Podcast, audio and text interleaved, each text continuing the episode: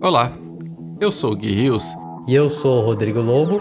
E este é o Tudo Sobre Triatlon.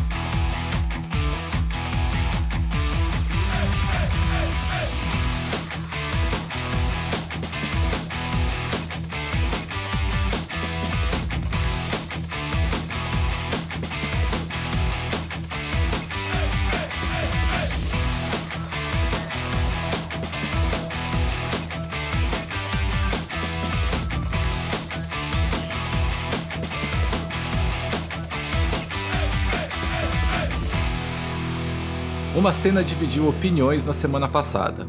Um atleta espanhol deixou que seu oponente passasse na frente depois dele errar o caminho em uma prova. Pronto, já foi o suficiente para começar uma treta no triatlon. E quando tem treta no esporte, tem plantão por aqui. E neste plantão contaremos com a opinião de duas figuraças que, além de divertidas, são grandes atletas. Wagner Romão, atleta olímpico, militar, educador físico, técnico, Ironman, comentarista do Sport TV e pai da Lulu. Sem papas na língua, ele publicou um vídeo sobre a história que gerou muita polêmica. E o nosso atleta sensato, o rei da turma do fundão, PC Braga, tá aqui com a gente hoje também. Eu tava pensando o que, que você ia falar depois dessa introdução do Romão, porque até sem graça. Fala que eu sou amigo. Um amigo meu PC tá bom, bom. o PC que ajudou a gente a criar esse podcast lá no passado, e ele é meio que o Porto Seguro. Sempre que tem um assunto tenso, a gente chama ele por aqui. Legal, gente. Bom ter vocês por aqui. Valeu, Romão. Valeu, PC. Prazerzão, Gui. Grande abraço, Lobo, PC, um velho amigo. Pô, que honra ter sido convidado para participar dessa treta. Treta é sempre bom, né? Entre amigos, então, melhor ainda. Puta vida. Galera, se preparem para um podcast de três horas. Tem dois, dois intelectuais aqui hoje com a gente. Gui. Bom, Romão, antes de começar, eu queria entender um pouco mais essa essa sua história olímpica. E não foi no triatlon, né? Tinha mais esporte do que três, não é isso? É, na verdade, eu fui atleta de pentatlo moderno muitos anos. Durante 14 anos eu, eu servi a, a seleção brasileira no pentatlo. Pentatlo era um esporte ainda muito pouco praticado no Brasil. Eu comecei ainda sem uma, uma confederação organizada, não existia a Confederação Brasileira de Pentatlo Moderno. O pentatlo ele era subordinado a uma Confederação Brasileira de Desporto Terrestre, a CBDT, que incluía uns esportes não tão populares, como o pentatlo, badminton e tal. Essa galera não tinha uma organização, uma confederação. E, mas o pentatlo é um esporte olímpico desde a primeira edição dos Jogos da Era Moderna, né? idealizado pelo Barão de Coubertin, os Jogos e o pentatlo. Então o Pentato sempre foi meio que um queridinho do idealizador dos jogos da era moderna, então ele sempre se fez presente desde a primeira edição. Mas sem muita tradição no Brasil, fruto do, da própria tradição dos cinco esportes, que são tiro, esgrima, hipismo de salto, natação e corrida. Então, como a gente é, é, não era um país tão né, desenvolvido é, nessa parte de performance na esgrima, é, o nosso hipismo de salto, sim, mas esses atletas não né, moravam no Brasil, os nossos grandes expoentes do hipismo sempre moraram fora do país. Acabava que a gente, juntando esses cinco esportes, a gente nunca teve um expoente na modalidade. E ele sempre foi um esporte muito praticado por militares, pela facilidade da sua prática. A gente tem na, na cavalaria né, a facilidade da, do hipismo com os cavalos, a gente tem a facilidade do tiro nos estandes a gente tem a única escola de formação de treinador de esgrima, né, que a gente chama de mestre de armas, que é na Escola de Educação Física do Exército, a única escola da América do Sul de formação de mestre de armas.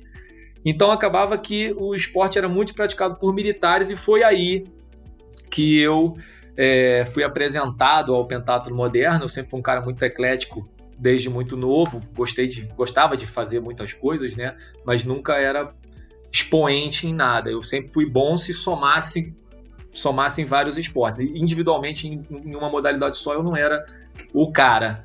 Mas se juntasse bastante coisa, eu jogava um pouco daquilo, um pouco daquele outro.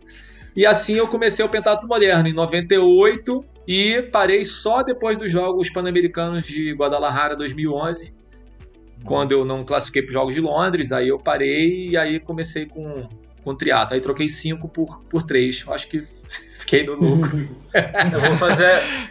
Aquela provocação que dizem que triatleta é aquele cara que decide fazer três coisas ruins em vez de fazer uma, de, uma, uma boa. Exatamente. Pentatlo serve também, é cinco esportes você faz Mesma boca, coisa. de... Mesma imagina, coisa. Imagina o Decathlon, cara. Pois é. É, Decathlon. Não, e você se torna um eterno perdedor, você aprende muito a perder, porque, porque pessoas de esporte combinado se lançam nas competições individuais das suas modalidades. É óbvio que todo triatleta corre corrida de rua, todo triatleta Uhum. faz umas provinhas de ciclismo e todo triatleta nada, provas de travessia. Aí a gente apanha para o especialista da travessia, a gente apanha para o ciclista, a gente apanha para o maratonista, e a gente só vai se entender quando a gente estiver no nosso núcleo mesmo, com a nossa galera. A gente vai falar assim, não, eu, pô, agora aqui eu acho que eu posso ganhar uma provinha aqui, outra ali, aquele outro todo.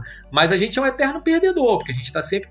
E no pentatlo era a mesma coisa. Eu perdia pra galera da esgrima, eu entrava nas competições de tiro, né, que a pistola de ar 10 metros, a gente tomava um vareio dos caras na pistola de ar, a gente inclusive tem um medalhista olímpico, né, que é o Felipe Vu, que ganhou a medalha de prata em 2016. Pô, você entra numa competição de tiro com um cara desse, você é pentatleta, é igual a gente olhar um triatleta na bike, né? O cara é meio, meio Uhum. torto, né? Meio, meio, Mas não meio- só isso, né? Na própria competição, no próprio pentatlo, em alguma modalidade você vai perder. É difícil você ganhar cinco. É, exato. É muito Cara- legal que- porque você às vezes vai se tornar um campeão, vai se tornar o campeão perdendo algumas e você tem que ace- aceitar isso. Exatamente. Você consegue ser campeão nisso. olímpico sem ter sido o melhor em nenhuma das cinco provas. E sim o cara mais Exato. regular, né? O que eu achei curioso, Romano, não sei se sempre foi assim, o tiro é combinado com a corrida na. Isso mudou. Então mudou. Ah, mudou. Porque no, no Rio mudou. já era assim, né? No Eu Rio já animal, foi assim. porque- A partir de Londres querendo- foi assim. Quando eu comecei, era o tiro de pistola de ar 10 metros, depois partia para esgrima, depois para natação 200 metros livre na piscina, o hipismo salto, uma prova de 1,20m com cavalos não conhecidos, cavalos sorteados, e ao final do dia uma corrida de 3 km cross country, em terreno variado, subida, descida, já, já peguei até escada em campeonato mundial, já teve. E a partir dos Jogos de Pequim, aquela preocupação que existia no Comitê Olímpico Internacional de dinamizar as modalidades, torná-las mais atrativas, encurtar o período de transmissão, que é uma preocupação até hoje, né? Esse entra e sai de modalidade olímpica, deram uma cutucada no pentatlo moderno e falaram: ó, se coça, porque a sua competição começa às 8 da manhã, termina às 5 da tarde, está muito longa, tá chata. E, pô, tudo bem, Barão de Cobertan idealizou os jogos e o pentatlo a gente tem aí, pô, a gente não quer sacudir o camarada lá no túmulo, mas ajuda a gente a transmitir esse negócio. Então os caras, o que, que eles fizeram? Estudaram uma maneira de dinamizar um pouco mais o esporte. E aí eles combinaram o tiro com a corrida nos mesmos moldes do esqui cross country no- na Olimpíada de Inverno. Que o camarada com a carabina nas costas fazia o esqui, entrava no stand, atirava com a carabina, fazia mais uma volta de esqui, carabina. Então a ideia foi mais ou menos essa: fazer o tiro com a corrida. E a partir do ciclo de Londres, em 2009, eles mudaram a regra e de 9 a 2012 essa regra ela foi consolidada e nos Jogos de Londres ela foi a primeira edição né, do, do pentatlo com o evento combinado, que culminou com a medalha olímpica da Iane, o terceiro lugar em Londres, que foi uma medalha é, brilhante e talvez até proporcionada por essa mudança de regra, porque lá atrás, com a regra anterior, a Iane ela não, não conseguia é, competir de igual para igual com as meninas, porque aquele 3 mil raso para ela ficava é, é, muito longo, porque as, as, as, atletas a nível mundial corriam esse 3 mil, as meninas do pentatlo corriam esse 3 mil na faixa de 9,50, 9,45, 9,50, a maioria ficava nessa faixa 10, 0, por aí. E a Yane corria para 10,45, 11, por aí. Então ela era muito ultrapassada no handicap final. Com o tiro, eram 3 de mil com o, com o tiro no intervalo. Ela atirava muito bem. Então ela atirava muito rápido e partia. Ela conseguia botar 10, 15 segundinhos para aquele mil. Aí quando as meninas encostavam nela, ela entrava no stand de novo, dava mais cinco tiros e ia embora. E as meninas ficavam ali engasgadas, pá, ficavam 5, 6, 7, 10, 12 tiros, aí ela saiu. Aí a Anne já tinha aberto mais 20 segundos. E assim ela conseguiu defender uma medalha olímpica, né? E uma medalha inédita para o Brasil. Ela ganhou o bronze em, em Londres. Pô, legal demais. Que eu vi, eu lembro do Rio, a australiana ganhou no último tiro, se eu não me engano. Ganhou no último tiro. E, é. e, e realmente ficou bem mais dinâmico, né? Bem mais atrativo. A galera participando, né, torcendo. Aliás, todos os esportes, o próprio tiro olímpico mudou essa regra Hoje, se você for assistir uma competição de tiro, tem torcida. Nego canta, bate palma. Enquanto o camarada tá, na, tá atirando com o braço levantado ali em contração isométrica, o nego tá batendo palma e gritando o nome do cara, entendeu? Ou pra acertar ou pra errar também. Tá até uma falta de fair play aí. na, na sua planilha, então, quando vem escrito treino de tiro, tem que ser bem especificado o que, que é, né? Pra é. e, que, e, e que tipo é. de arma também, né? É verdade. Muito bom. Ô, Romão, como é que você foi parar no triatlo? O que, que fez você Então, aí eu fiquei nesse pentatlo durante 14 anos. E quando. Aí eu já tinha ido para os Jogos Pan-Americanos do Rio em 2007, já estava super feliz. Aí fui para Pequim em 2008. E aí abri mais um novo ciclo, fui para Guadalajara 2011 e a minha cartada era tentar ir para Londres 2012, mas eu fui mal em Guadalajara. Eu não fiz uma boa prova lá. E aí, quando eu, quando eu me aposentei do pentatlo, eu falei, bom, agora eu preciso arrumar alguma coisa, né, para para fazer, para praticar um esporte. O que, que eu vou fazer? Eu tinha um leque de opções. Eu poderia jogar tênis, eu poderia tentar, sei lá, um vôlei de praia, alguma coisa gostosa de se praticar com os amigos e depois sair para tomar uma cerveja. E o que, que eu fiz? Vou fazer Ironman. E aí eu acho que eu comecei a treinar mais do que eu já estava treinando antes no Pentatlo Moderno. E as pessoas até brincaram: Falaram, você não se aposentou porque estava cansado de treinar e tal, e tu vai colar logo com essa, com essa galera? Eu falei: não, mas é pô, just for fun, cara. Eu vou, meu irmão, aqui ó, abrir a mente, vou entrar na provinha só para completar. Aí na primeira prova que eu entrei, que eu já fui ameaçado por uns três, quatro caras na largada e na chegada o nego já, já me deu uma zoada, eu falei, agora ficou sério. falei, agora o negócio ficou sério, cara, porque pra próxima prova eu não vou entrar assim não. E aí treinei pra caceta pra próxima prova. E aí, cara, pronto. Aí arrumei uma sarna para me coçar e, e, pronto, fui parar no triatlo. Aí desde 2012 que eu tô no triatlo, mas assim, ainda não consegui me dedicar como eu gostaria. Fiz um Ironman só em 2017 em Florianópolis. Foi minha primeira prova, ainda muito sem experiência, mas eu acho que eu até encaixei uma boa prova, 9 horas e 34. É, mas ainda conhecendo esses ritmos que para mim era muito louco, não tinha muito volume de pedal. E então assim, ainda tenho, acho que eu ainda tenho alguma coisa aí para para queimar nesse, nesse triato, porque eu ainda não, não consegui ainda me dedicar bem. Mas enfim, mas você tem bastante história aí, pessoal escuta o que você diz. Sim, é. sim, pois é. Aqui no Rio a gente tem uma, a gente tem uma galera é, animada, vamos dizer assim, né, pro, pro, pro treinamento, para para chamada resenha. Resenha é um, é um talvez um uma palavra nova né, no nosso vocabulário. Meus filhos usam muito. Não, isso vamos fazer o quê? Não, vou ficar com o pessoal ali e a gente vai resenhar. Existe esse verbo agora, né? Vamos resenhar. talvez isso que a gente esteja fazendo aqui agora também talvez seja uma resenha. E a galera daqui é boa de resenha. E eu gosto da resenha, entendeu? Então a resenha aqui ela começa duas semanas antes da prova e ela termina duas semanas depois. Cada prova ela te rende umas quatro semanas de resenha. Desde as, desde as ameaças pré-prova né, do, do vai quebrar, vou te ganhar, vou passar a mão na sua bunda, vou, pô, vou, vou te botar tanto tempo e tal. Fica aquela coisa boa antes da prova, até a resenha pós-prova, com a, a, as análises críticas do que aconteceu naquele dia e, obviamente, com as sacanagens. Na última prova que eu fiz agora aqui no, no Duatro, no, no, em Botafogo, eu voei da bicicleta na hora que eu fui fazer o monte. Meu pé escorregou essa, e eu dei uma... viralizou. Viralizou. Então você imagina isso, essa resenha levou mais tempo do que duas semanas. Deve ter levado umas quatro semanas do meu vídeo rolando com a bicicleta e aquela coisa toda. Então é, ficou muito gostoso.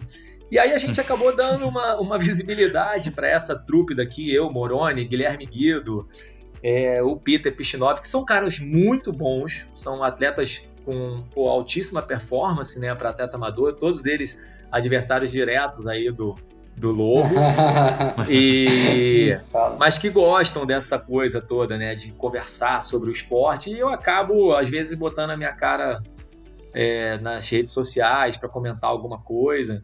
Quem sabe no futuro próximo com um pouco mais de profissionalismo como vocês aí, como o PC. eu, depois, quando a gente tiver a oportunidade, eu quero a teoria das camisetas do Iron Man. É muito boa. Você põe pressão na galera. Você é, sabe que quantas camisas você tem que levar para o Iron Man na sua mala? Não tenho nem ideia. Romão, quantas camisas? Fala aí, Romão? PC. Fala para ele, PC. Ensina Eita. Ele. Você viaja com uma camisa. Daí lá você vai ganhar do kit que você vai usar. E agora, Sim. se você não completar a prova e ganhar a camisa finish, você vai ter que viajar com a camisa fedendo. Que você é isso aí.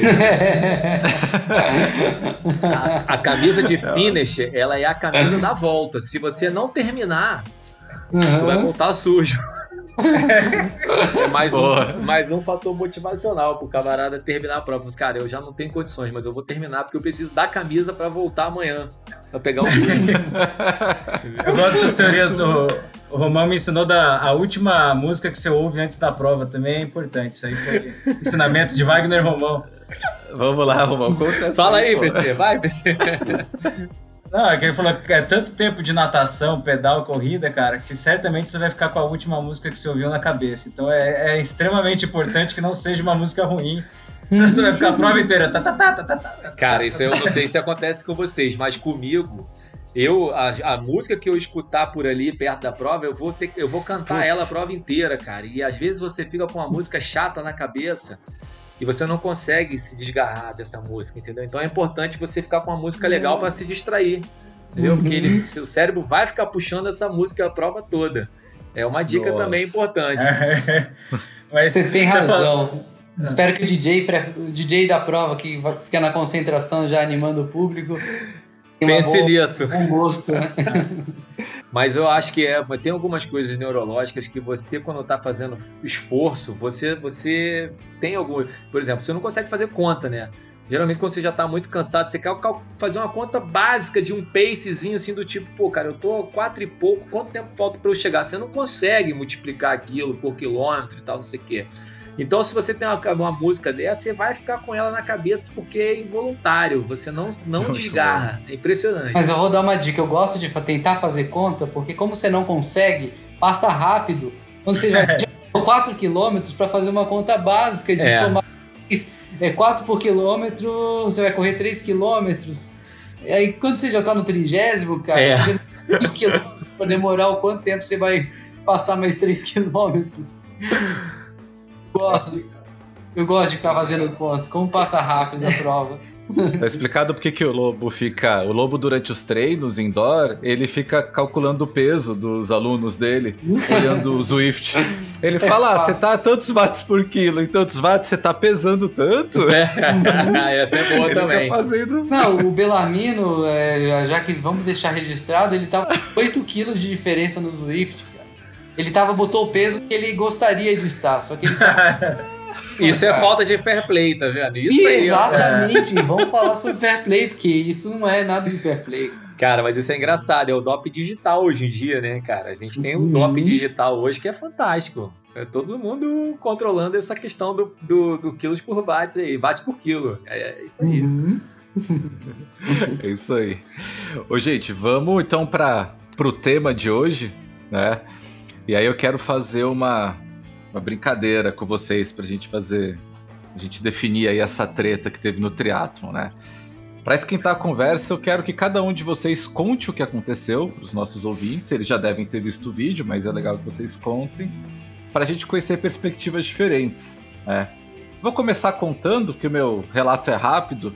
Eu vi um vídeo que tinha um inglês correndo, errou o caminho e surpreendentemente um espanhol deixou o cara passar na frente. O que mais me surpreendeu foi o espanhol ser bonzinho lá naquela hora.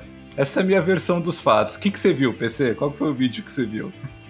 É, eu vi o vídeo do cara errando o caminho. Eu já errei caminho em prova, cara, em São José. Foi até um negócio bizarro que eu tinha aqui na apresentação de Taekwondo do meu filho. Eu errei caminho, a gente correu 8 km a mais, o grupinho que errou o caminho. Eu atrasei para a apresentação de Taekwondo, parecia aqueles filmes americanos de pai ausente. Mas aí fiquei putaço, pô, errei caminho, mas um cara, um fiscal da prova, mandou a gente pra trilha errada, bizarro. Assim. E aí eu fiquei imaginando se foi alguém da prova que pode ter direcionado o cara para o curral errado ali. Mas vendo com mais calma, eu achei que ele errou o caminho, fez a curva muito rápido, cavou uma falta ali, o espanhol, vendo a situação, deixou ele passar, porque o cara estava na frente e achou que a culpa não era dele. Eu vi um vídeo um pouquinho anterior ao primeiro que eu vi, que parece que os dois disputaram uma curva antes, assim, e aí o, o inglês acabou indo para frente e batendo na grade lá. E, bom, no começo, quando você, todo mundo posta o vídeo, até o Will Smith postou o vídeo, isso é, isso é, como é que chama? Espírito esportivo. Eu fiquei quieto na minha, mas depois que eu vi a visão de Wagner Romão do assunto, concordei com Wagner Romão, então eu acho que foi um, um, um talvez um um fair play um pouquinho demasiado grande. Ô Lobo, qual que é o, qual foi o vídeo que você viu? Na verdade, eu vi um vídeo que já passou umas três, quatro vezes na minha cabeça, porque eu já fiz três, quatro vezes o mesmo erro ou parecido. E então foi muito interessante por ter vivido isso. Eu não tenho como afirmar se foi uma decisão certa, decisão errada. A gente não sabe o que aconteceu ali no meio da prova, mas o que eu vi mesmo, de fato, foi um cara totalmente afoito, deve estar lá no seu Z5, que você não consegue pensar, passou varado, que aí a gente também não sabe se estava aberto ou não uma grade ali, um, tinha um, um espaço para de repente passar. E teve um. O espanhol, de fato, acho que estava muito emocionado ali no momento, devia ter, sei lá, com seu filho nascido, alguma coisa recentemente. Tava muito, muito, uh, muito amistoso demais e, enfim, cedeu a passagem final. Mas basicamente isso. Eu vi uma história meio conturbada, com um pouco de, de da minha visão que eu já passei pela prática e eu acho que o cara realmente ele estava um pouquinho afoito demais também concordo que cavou uma falta ali, mas eu não sei se de, de repente o espanhol fez certo ou errado, é o que a gente vai discutir agora. E aí, Romão, você, para quem não viu o seu vídeo de 10 minutos, que olha, eu, eu, vou, eu, vou, ser sincero, eu tava emocionado lá com o Will Smith publicando, falando, pô, meu esporte e tal. Aí eu vi seu vídeo e falei, porra, mas eu acho que o Romão tá certo. Conta aí. Cara, eu vou te falar o que eu vi. Eu vi esse vídeo na conta do, do Lima Campos e ele colocou no, no corpo do texto assim: o esporte forja caráter. E aí eu vi o vídeo né, de dois atletas disputando uma linha de chegada que, por sinal, muito mal desenhada né, pela organização, porque não foram tão felizes em colocar uma curva cotovelo, porque a chegada ela era, sei lá, 30 metros, 40 metros depois daquela curva ali, era muito próximo, mas não devem ter encontrado uma outra reta para chegar. Mas eu vi exatamente isso: dois atletas né, disputando a posição, não estavam longe, porque à medida que o, que o primeiro atleta, que é o inglês, passa na curva, o inglês, o, o espanhol já surge logo atrás dele. Então eu vi o vídeo de um atleta é, com um excesso de velocidade, como o Lobo falou, é difícil entender os motivos. Se foi o, a força centrípeta que, centrípeta que jogou ele lá no alambrado, se ele entrou muito forte na curva ou se ele não conhecia o percurso. O fato é que ele depois assume num texto que ele errou, que a culpa foi dele. Ele fala, ah, eu entrei muito forte, tal, não sei o quê. E eu vi esse atleta errando esse percurso, eu vi esse atleta, como o PC falou, cavando uma falta, abrindo um braço assim do tipo, pô, meu irmão, qual é? E eu vi o espanhol indo embora e meio que depois do tipo assim, pô, peraí, o cara me chamou, me chamou a atenção, então vai lá, cara, passa aí então, já que tu tá reclamando aí que tu sobrou no alambrado, pode me passar e vencer a prova. E deu a vez pro camarada. E aí eu não consegui enxergar fair play nessa, nessa atitude, mas eu comecei a me questionar. Eu falei, pô, será que eu que tô errado? Porque tá todo. Eu vi várias pessoas compartilhando.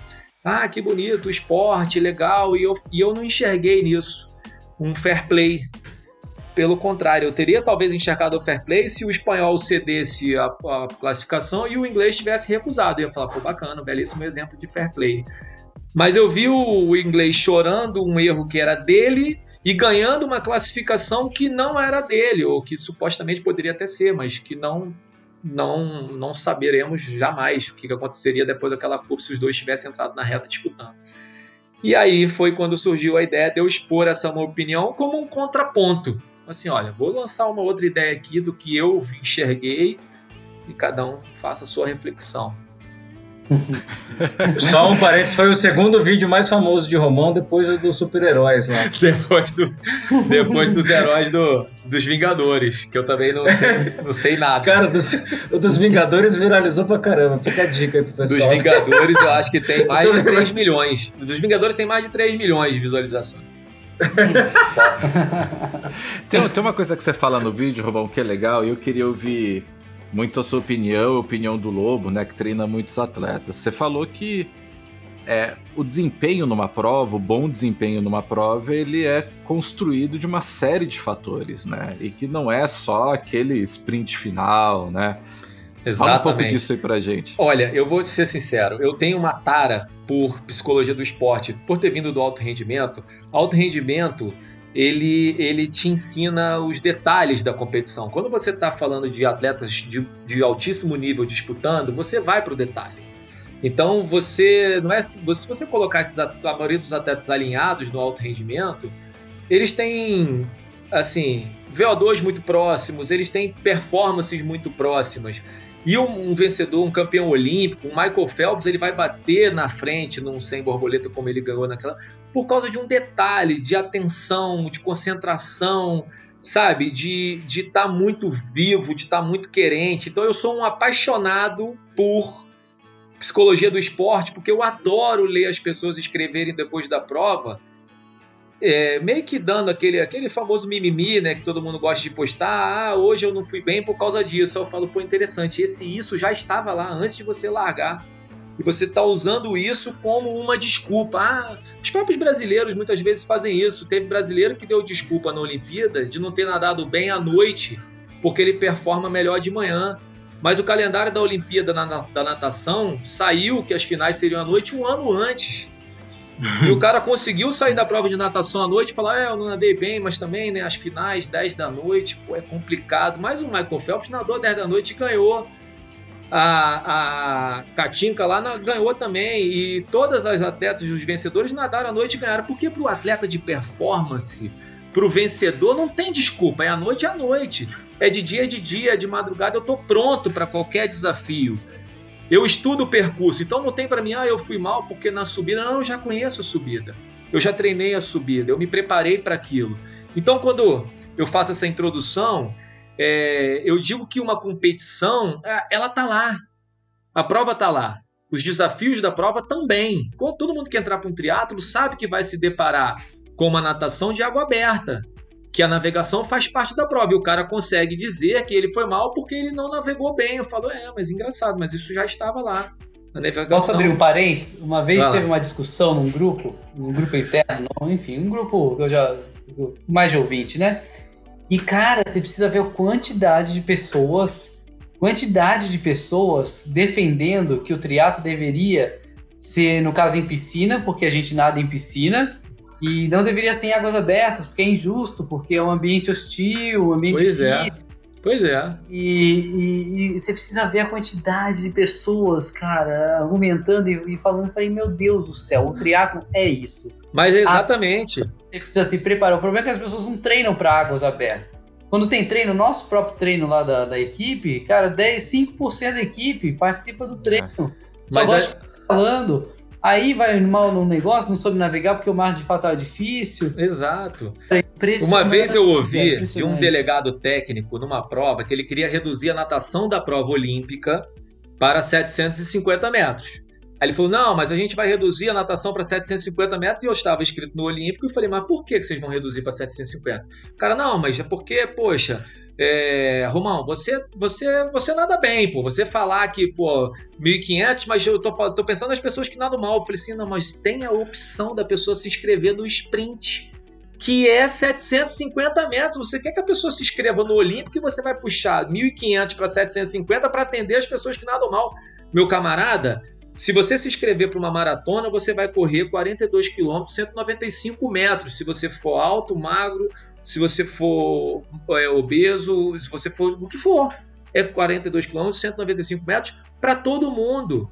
E é isso. E a, e a, e a brincadeira está dentro dessa panela. Então, quando você, Gui, pergunta que o resultado ele é um somatório de performance e atitudes, porque a prova não é simplesmente você pegar a melhor performance, digo, em nível de condicionamento físico, senão a gente não precisava largar na prova.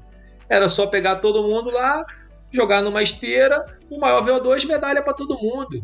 Mas eu adoro competir porque eu, mesmo quando eu não estou nas melhores condições, eu sou um excelente estrategista. Eu sou um cara que tolero bem a dor. Eu sou um cara que faço uma boa leitura da prova em termos de temperatura, em termos de altimetria. Então eu sou um cara que o André Agassi fala uma frase interessante no livro dele. Eu posso não estar 100% na prova, eu posso entrar na minha prova, na minha competição, 80% da minha performance mas eu sei tirar 100% dos meus 80%.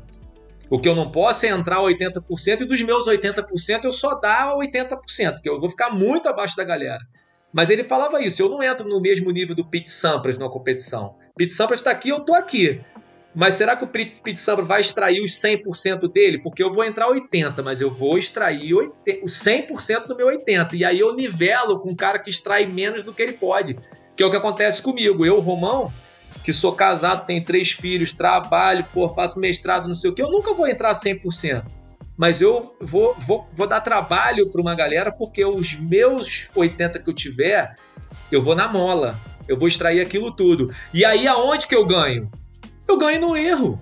Eu ganho na, na, na, na hidratação errada, na suplementação errada, na, nos ritmos errados. Adoro passar um camarada que saiu a, a 3 e 20 por quilômetro e depois eu passo por ele andando, dá vontade de chamar ele depois na prova e falar, uhum. filho, vamos tomar um café, que eu vou te, vou te contar algumas coisas. Não é assim que funciona. Então, é, para finalizar, então assim, quando eu digo que o camarada que vai somar, e o exemplo do inglês, a prova ela começa na linha de largada e ela termina na linha de chegada, cara, e tudo que tiver ali dentro, está dentro dessa, desse pacote, está dentro dessa panela. E a parte final, ela é crucial porque ela mexe com o emocional do atleta. Quantas pessoas já cometeram erros nos últimos metros? Quantos atletas já caíram numa reta de, de chegada de um 200 metros porque o cara vem atabalhoando e ele vem tropeçando e ele cai? Quantos atletas cometeram erros? O próprio exemplo que o PC colocou lá das, das, das atletas de patinação, de velocidade, caem as três atletas, vem a quarta lá e ganha. Então, esse pacote de você ser forte emocionalmente até a linha de chegada e depois dali você, pô, cheguei, legal. E agora, cadê o meu resultado? Isso tudo está dentro do pacote. Então, quando eu vejo um camarada errar como aquele ali e ele ser contemplado com uma classificação, eu fico, porra, cara, não. Não. Ele não foi forte o suficiente para ter o controle emocional na última curva e acertar também a última curva. Eu fui atleta de pentatlo e, e, e competia provas de tiro que eram 60 tiros. E o último tiro era tão importante quanto o primeiro, porque ele valia a mesma coisa. O último tiro ele tinha a mesma pontuação, valia 10. E se eu desse um 7 no último tiro, eu, eu ia reduzir a minha pontuação como se eu tivesse dado um 7 no primeiro tiro. Então, quando eu falo para as pessoas, cara, prova é prova, do início até o final, foca, mantenha a, a, a, concentração, mantenha não sei o quê é porque para não acontecer o que aconteceu com aquilo ali, com, com, com aquele camarada. É, isso é muito evidente, principalmente a gente falando, né, tá falando na perspectiva de atleta profissional, mas o atleta amador, quando a gente vem pro, pro, pro nosso universo, o universo dos mortais, isso fica cada vez mais claro, porque e mais frequente. A gente tem muitos atletas que de fato são ansiosos, é, precoces, e é o que mais acontece, o Romão sabe bem disso, né? O cara já entra na parada e já quer fazer maratona. Não passou pelo esse processo. Então isso fica muito, muito, muito frequente e claro nesse nosso universo dos, morta dos mortais, né? Agora quando você vai para esse universo de atletas profissionais, realmente esses pequenos detalhes, né? Todo, a grande maioria passou por uma, teve uma bagagem, teve uma história e chegou lá no topo porque de fato é, subiu o degrau aí e e realmente a diferença ela está no, no, na ponta do dedo ali. Mas quando a gente vem para o atleta amador, né, isso fica muito, muito, muito evidente. Né? E, e é chato porque a gente tenta insistir nessa questão de ganhar base, de se conhecer, de trabalhar também o psicológico, mas os atletas estão muito preocupados só com a parte de fato física. Vamos fazer volume, volume, volume, porque é o volume que vai me fazer chegar lá na frente. E assim como você disse, Romão, a mesma coisa. Como eu estou há muito tempo no esporte, praticamente 20 anos, até o brinco, a gente conhece bem José Belarmino, ele fica puto da vida comigo porque eu saio junto com ele na água. Cara já foi atleta praticamente quase olímpico, atleta pan-americano também e mundial. E, poxa, é... por que, que eu saio de fato junto com ele? Porque de fato eu sei fazer uma leitura de, naquela situação de prova. Né? Eu saio na frente dos caras, pô, vale vácuo na água? Vamos usar o vácuo da água, vamos usar a esteira. Né? Então, de fato, as pessoas precisam entender, né, que exatamente isso que o Gui comentou, para você chegar lá no topo tem uma série de fatores envolvidos e uma delas, de fato, além da parte mental, também a experiência, também a vivência, ter passado, ter perdido bastante, né? Tem gente que não leva, não, não, não, não leva a sério as, as derrotas, né? Não sabe interpretar bem as derrotas mas cada derrota também ela é importante para você entender, se conhecer, fazer uma leitura e não errá-la de, depois, né, em outra situação.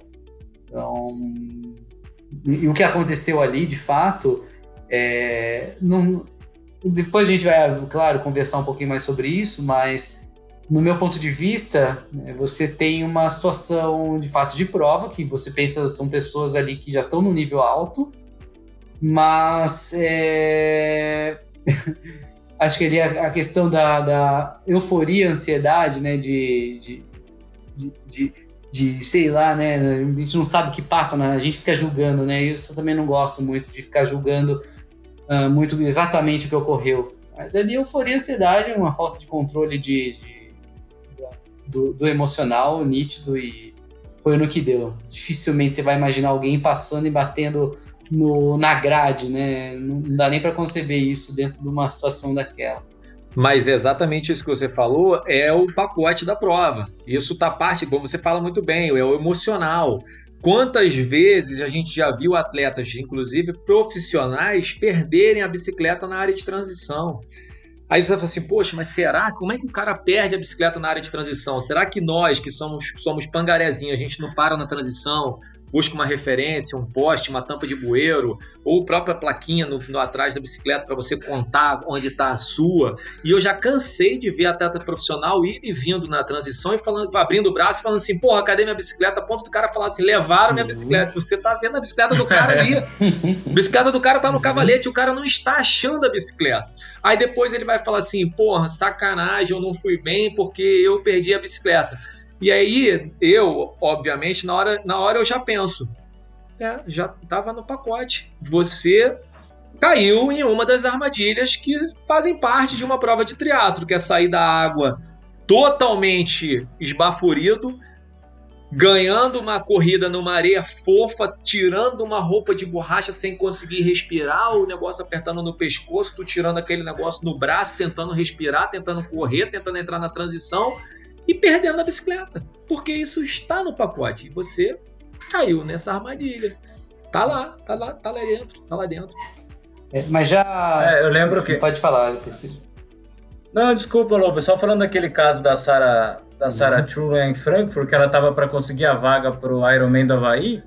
E ela tava com uma distância, cara, relativamente tranquila da segunda colocada, assim, ela podia ter diminuído o ritmo, entendeu? E aí eu acho que é um pouco isso de inteligência emocional da prova, sabe? De de saber que, pô, tá calor, eu tô com uma vantagem, em vez de ir nesse ritmo e desmaiar, eu vou fazer um ritmo menor, vou garantir meu negócio e vou chegar inteiro. Acho que chegar inteiro é super recomendável, né? E aí eu tenho, eu tenho sido um pouco crítico, você vê as grandes maratonas, no dia seguinte da maratona você tem um monte de vídeo de gente sendo carregada na linha de chegada, mas um monte em Boston, os caras vestidos de militar carregando gente que está chegando caída. Aí eu falei, por que, que a gente está valorizando quem está chegando caído?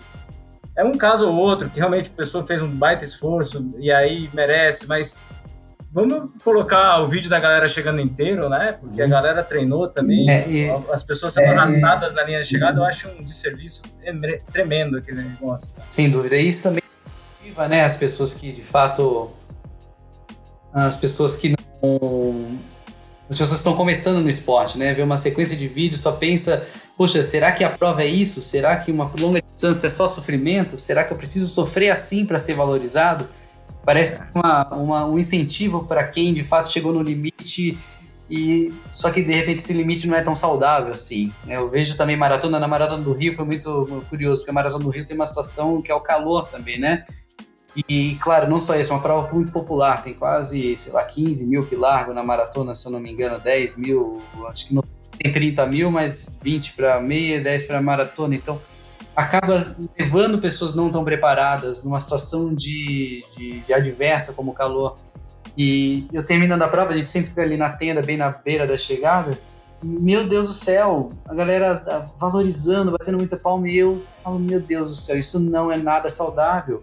Chegar daquela forma, será que a pessoa estava preparada para aquele momento para fazer uma maratona? Será que por conta daquilo ela vai gerar um trauma? Ou mesmo não só um trauma psicológico, mas um trauma físico que não permite ela continuar fazendo e as pessoas é, ela tem, as pessoas tendem a ter um olhar, né? Um olhar Mas aí, Lobo, aí eu vou te falar uma coisa ainda mais, cara. Eu acho que assim, os treinadores, né? E aí eu vou puxar pra gente, principalmente você que tem assessoria, eu treino pessoas isoladas, mas isso faz parte, esse amadurecimento do atleta, esse crescimento dentro do esporte, isso é educado.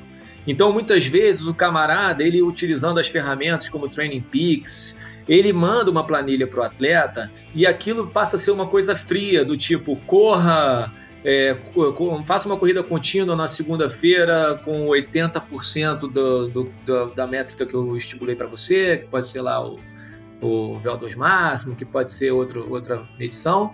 Na terça-feira você vai fazer um intervalado assim, assim, assado. E falta esse momento do camarada através da assessoria, que pode ser uma live no Zoom ou pode ser de maneira presencial na cabeceira de uma pista, mas esse tete a tete, essa troca, essa, essa, esse amadurecimento para o atleta, principalmente o atleta amador, isso é ensinado pelo técnico e isso tem que, isso tem que ser levado em consideração. Não perder tempo, né? Mas moçada, vamos lá, vamos, vamos, vamos bater um papo, um papo aqui sobre sobre a maratona que vocês vão fazer, sobre as estratégias de prova, porque as pessoas não sabem. É, e, e, elas se lançam nesse desafio muitas vezes sem realmente entender quais são as armadilhas que ela pode encontrar. Ah, a, a, barreira dos, dos 30 quilômetros, dos 34 quilômetros, o que, que ela vai sentir, como que ela vai responder, o que, como que ela pode, qual é o plano A, qual é o plano B, qual é o plano C. Eu acho que um bom treinador ele tem que ter esse momento com o seu atleta e falar, José, e aí? E amanhã? Qual é o seu plano? Não, amanhã eu vou fazer uma natação conservadora. No ciclismo eu vou tentar andar com um grupo que vai pedalar mais ou menos para tal tempo. Na corrida eu vou até tal quilômetro mais ou menos no pace tal. Se eu estiver bem, eu vou tentar porra, botar um pouquinho mais e chegar para tanto. Se eu estiver mais ou menos assim, eu vou manter. Se eu estiver muito cansado, eu vou trazer para tal e vou tentar. Sabe, isso na cabeça das pessoas tem que estar tá claro, isso tem que ser ensinado. Tá, e se você. E se acontecer tal coisa? Meu plano B vai ser esse. E se acontecer tal coisa, meu plano C vai ser aquele. Tá bom, tá legal. Massifica isso antes de dormir, visualiza a largada, visualiza a prova, o durante, visualiza você chegando na linha de, de, de chegada, você é um Ironman, você é um maratonista. Faz essa, essa preparação mental, porque isso tem que ser ensinado por nós ou por um psicólogo do esporte, porque as pessoas não sabem e cada vez menos a gente tem feito isso tendo em vista as facilidades da vida moderna. O treinamento é muito é, remoto, você manda a planilha, o camarada faz, o feedback vai direto por ali, mas e esse e essa lição, né, que é tão importante para o desempenho? Ah, acontece o que aconteceu, o camarada vai cometer um erro num momento final da prova.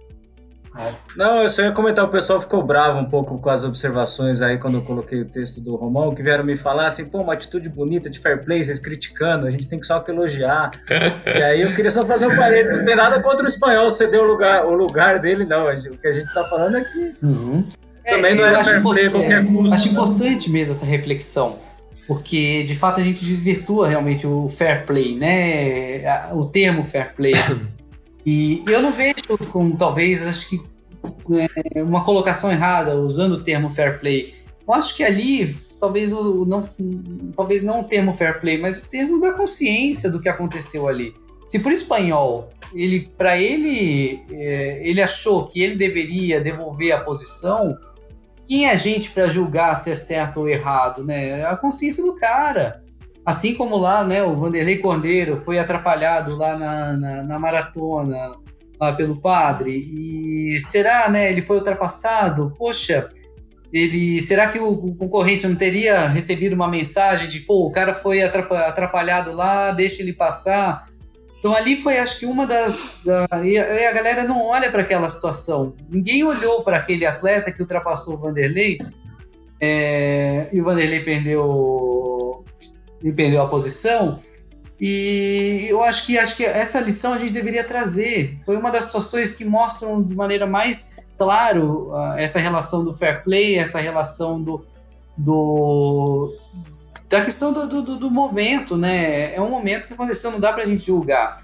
E o Vanderlei foi foi até o final, sem reclamar, sem levantar o braço, e foi uma atitude muito bonita. E a gente não julgou se o cara que ultrapassou o Vanderlei deveria ter deixado a posição, né? Porque o Vanderlei mostrou que o que deveria ser feito mesmo. Foi uma situação ali que aconteceu, infelizmente, falta de segurança. Ele mesmo poderia ter, o cara que deveria ter reclamado, ter mais argumento para reclamar, para ganhar a posição, e não aconteceu.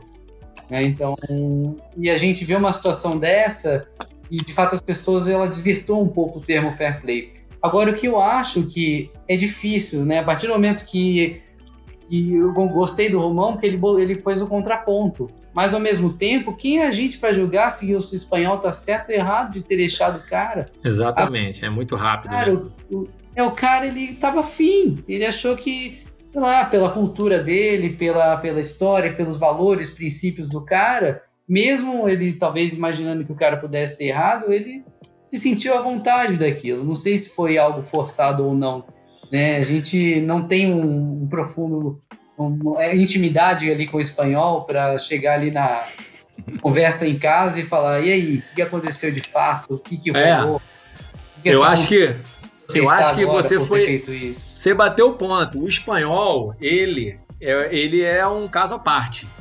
A uhum. decisão uhum. de ceder a classificação foi dele e ele é um parece parece ser de fato um cara de bom coração e agiu de bom grado, sempre que uma coisa também foi muito rápida. É... Mas assim, o meu vídeo, por exemplo, eu começo dizendo o seguinte: na introdução do meu vídeo eu falo, eu não cederia. Uhum. Eu, Wagner Romão, numa situação como essa, onde um atleta que está disputando uma vaga comigo erra por conta própria, sem eu ter provocado o erro dele, sem eu ter prejudicado, uhum. empurrado, feito ele tropeçar, mesmo que involuntariamente, porque eu acho que é um belíssimo exemplo de fair play. Se eu provoco a queda do camarada, mesmo que involuntariamente, opa, eu sou o responsável, eu, eu vou ceder a vaga, a classificação para você.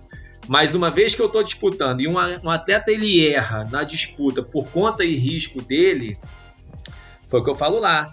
Por que, que eu, que fui mais é, correto na, na, né, na prova e não errei, por que, que eu tenho que ceder a minha classificação para o camarada que errou? Então, assim, uhum. quando a gente fala de fair play, né, da, da, do jogo limpo e se desvirtuou para essa questão da cordialidade e a patrulha do politicamente correto está sempre de olho em tudo que acontece hoje em dia na internet, ah, tem que ceder, ah, não pode isso, não pode aquilo outro. Até começaram a me marcar em um monte de vídeo no Instagram depois do tipo, Romão, olha aqui, ó, vai aprender o que é fair play.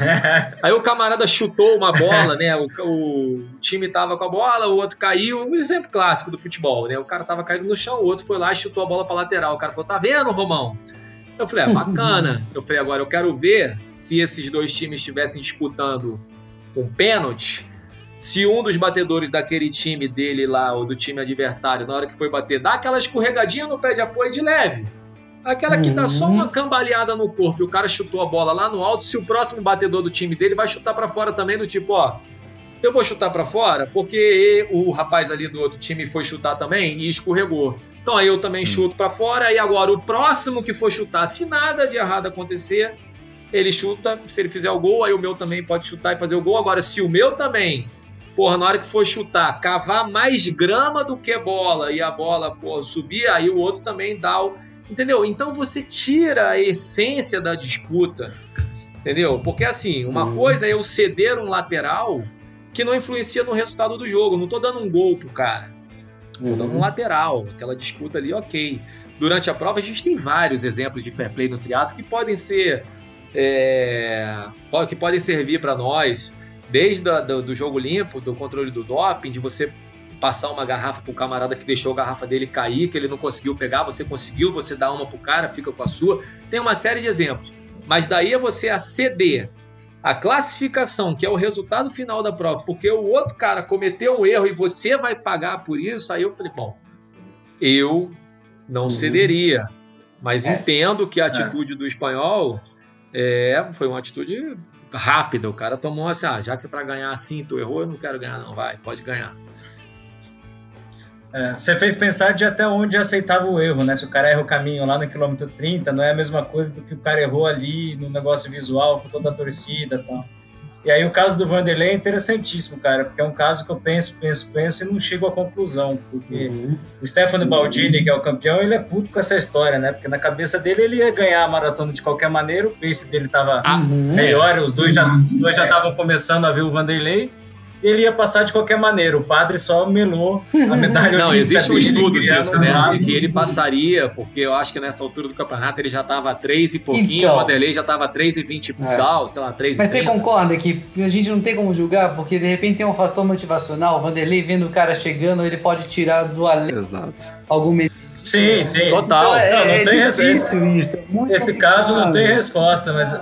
eu também eu fico assim só preocupado em vilanizar o Baldini, apesar de eu nunca ter gostado uhum. das entrevistas dele. Até quando o Vanderlei foi acender a tocha, ele falou que o Vanderlei só estava acendendo a tocha porque o padre segurou, não sei o quê. Pois é. E aí, mas é assim, que culpa o cara tem se ele ia passar o cara, podia passar o cara e um maluco segurou Mas a história do Vanderlei, o que projeta o Vanderlei não é o fato dele né, ter sido é, segurado e ter perdido, é, é a reação dele, do Vanderlei. Isso, é. A reação do Vanderlei, o fair play, ao adentrar no estádio olímpico, fazer o aviãozinho e comemorar uma conquista de uma medalha olímpica, mesmo tendo sido prejudicado por um, por um uhum. agente externo, aquela atitude dele fez com que ele ganhasse a medalha Barão Pierre de Coubertin, fez com que ele tivesse um reconhecimento a nível é, mundial. Dúvida, porque se ele tivesse chegado, pegado aquela faixa, jogado no chão, pisado em cima e ter mandado uma banana, tivesse mandado uma banana uhum. pro câmera e falado, porra, vocês não, não isolaram a torcida e eu fui prejudicado. E agora?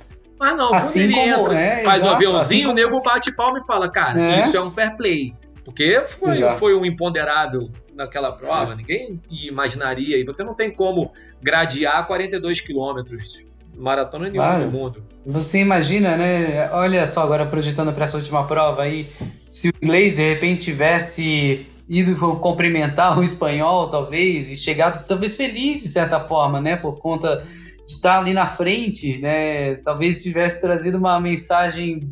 Mas você concorda que a mídia não ia proporcionar esse momento?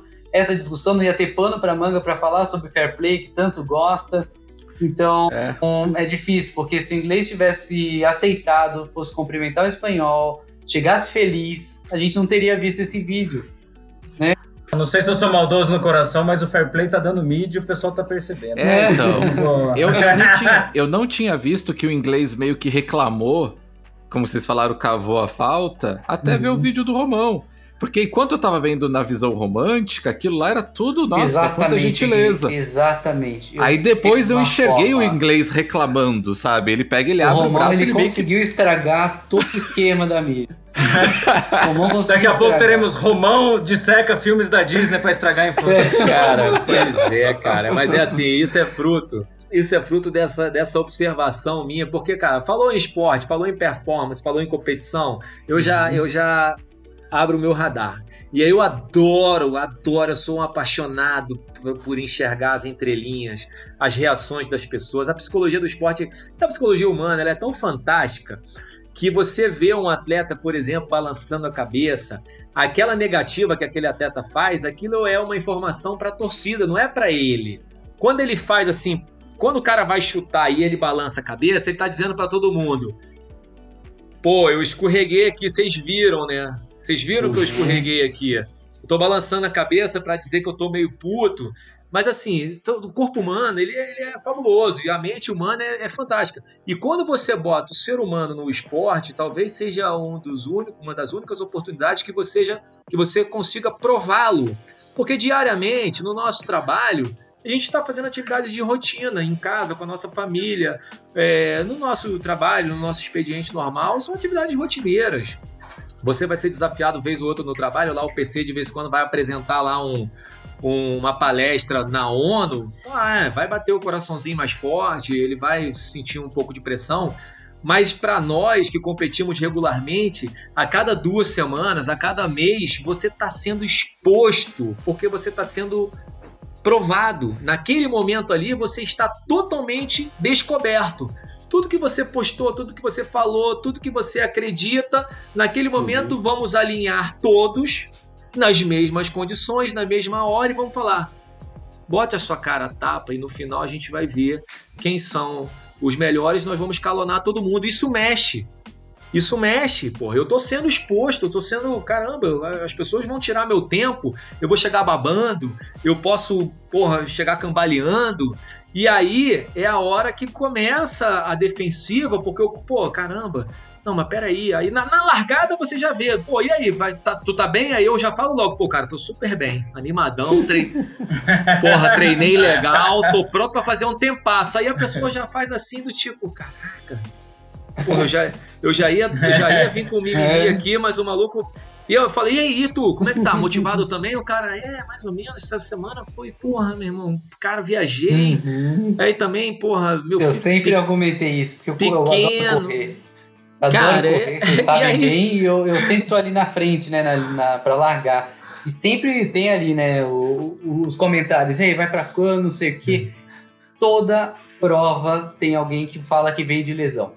Toda, não, não, tô de lesão, tô vindo de lesão, treinei só um mês, tal. Porque ela vai ser provada. Ela já está, ela já está trabalhando o resultado. Ela uhum. já está preparando um resultado, negativo ou positivo, porque fica muito fácil você reverter uhum. um quadro que você diz que não treinou nada e depois você vai bem, aí você vira pro cara e fala, pô, meu irmão, foi bem, né? Falou que tava treinando uhum. nada, e o cara, é, pois é.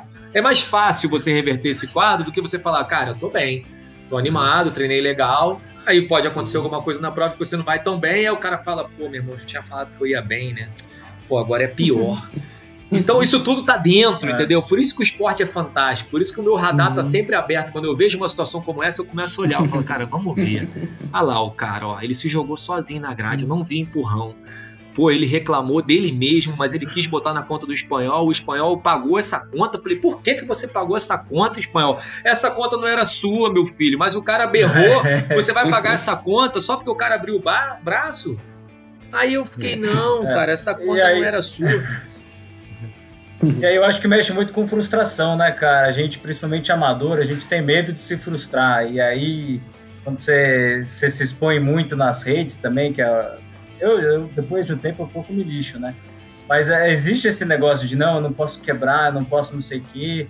E ninguém tem uma preparação perfeita, ainda mais gente que pô, tem trabalho, família. Você nunca vai chegar na prova tendo feito bem todos os treinos que você quer. Nunca. E aí eu lembro em Amsterdã, que foi a prova que eu fui bem, cara tava cheio de desculpa na cabeça também, né? E aí eu falei para Isa, falei, pô, amor, será que eu venho, vou, eu não quero quebrar, né? Vim até aqui, gastei euro para quebrar, não sei o quê.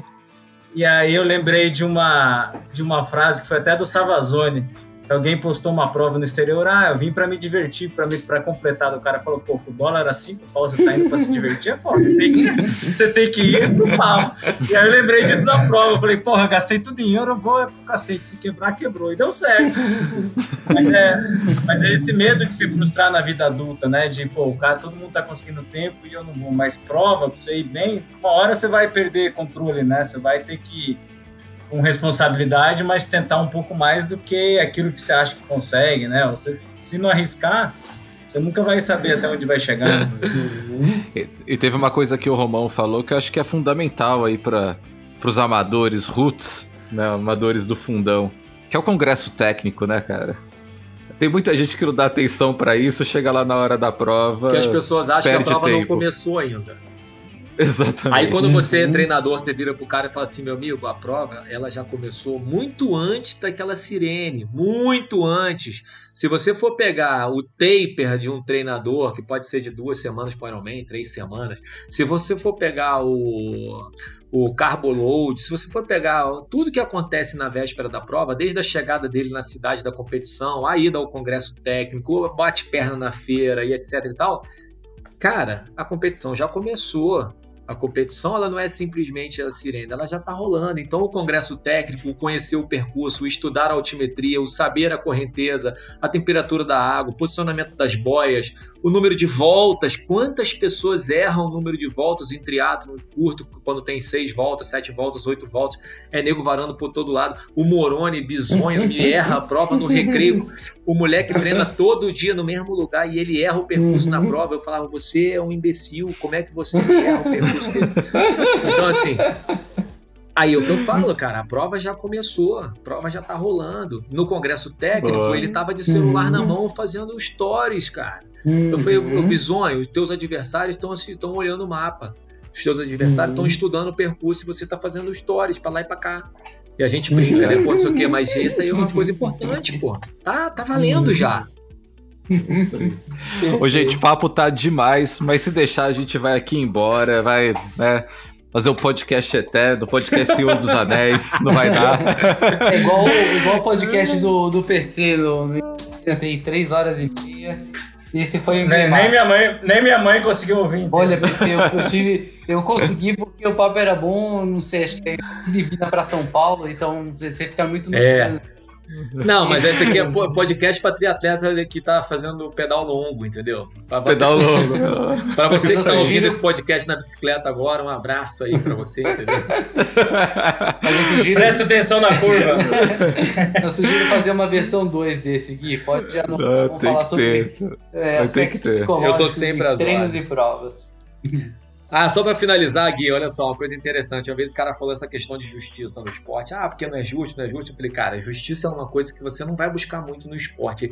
Ele já começa injusto da largada. Se você for pegar uhum. o esporte amador, ele tá totalmente injusto, porque ali você tem de tudo ali. Se fosse, se for para ser justo, uhum. hoje eu, Wagner Romão, tinha que estar tá largando na categoria 0 a 6. 0 a 6 uhum. meses, pai de 0 a 6 meses, porque eu não tô dormindo. Uhum. Então, assim, teria que ter a categoria 0 a 6 meses, 6 meses a um ano, a categoria pô, empresário, a categoria é... Categoria o cara que ficou gripado na última semana. É, a categoria é. de quem ficou, pô, quem faz plantão, de quem é médico, de... não tem como, cara. Uhum. Por isso que o legal do esporte é, é isso, meu irmão. É aquele uhum. pacotinho ali para todo mundo, para quem é cristão, uhum. para quem é evangélico, para quem é alto, para quem é baixo. E você é branco, tem que aceitar a sua situação, entender, respirar fundo, segue o jogo, fica feliz, não é dá isso aí. E segue o jogo. Muito bom, gente. Obrigado, obrigado demais pela presença de vocês. Romão, passa aí o serviço, onde que a gente te encontra nas redes sociais? Então, meu Instagram é @wagner_romão. É bem pessoal mesmo, assim, não tenho a blog não, é profissional, não. É só agora, no momento, só, só vai encontrar a foto da minha filha lá, por enquanto. Mas eu tá vou tentar certo. dar uma moral pra galera do triatlo aí. mas é isso. Foi um prazerzão.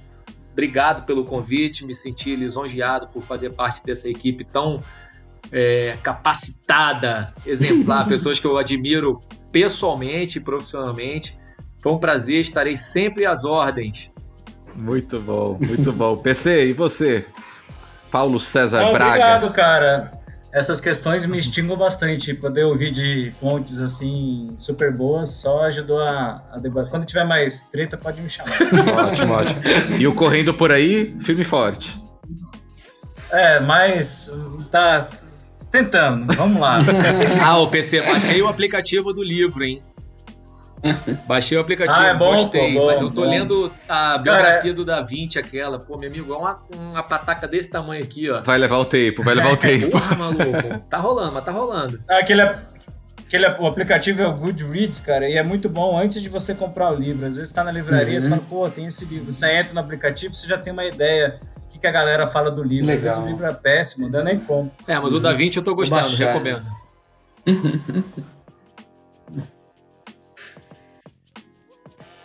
Puta, hoje não tô em casa, cara. Tô em casa. tá de quarentena. Encontra na quarentena. Bom, Lobo Soria, underline Rodrigo Lobo, faz um monte de blogueiragem, mensagem. Ninguém mais aguenta mais me ouvir, mas eu insisto. Vão ter que me engolir. Cara é fera, cara é fera, meu irmão. Só um monte de besteira. A gente fala das besteiras lá. Eu sou Gui Rios, arroba Gui Rios em todas as redes. E muito obrigado e até a próxima, gente. Valeu. Valeu, show.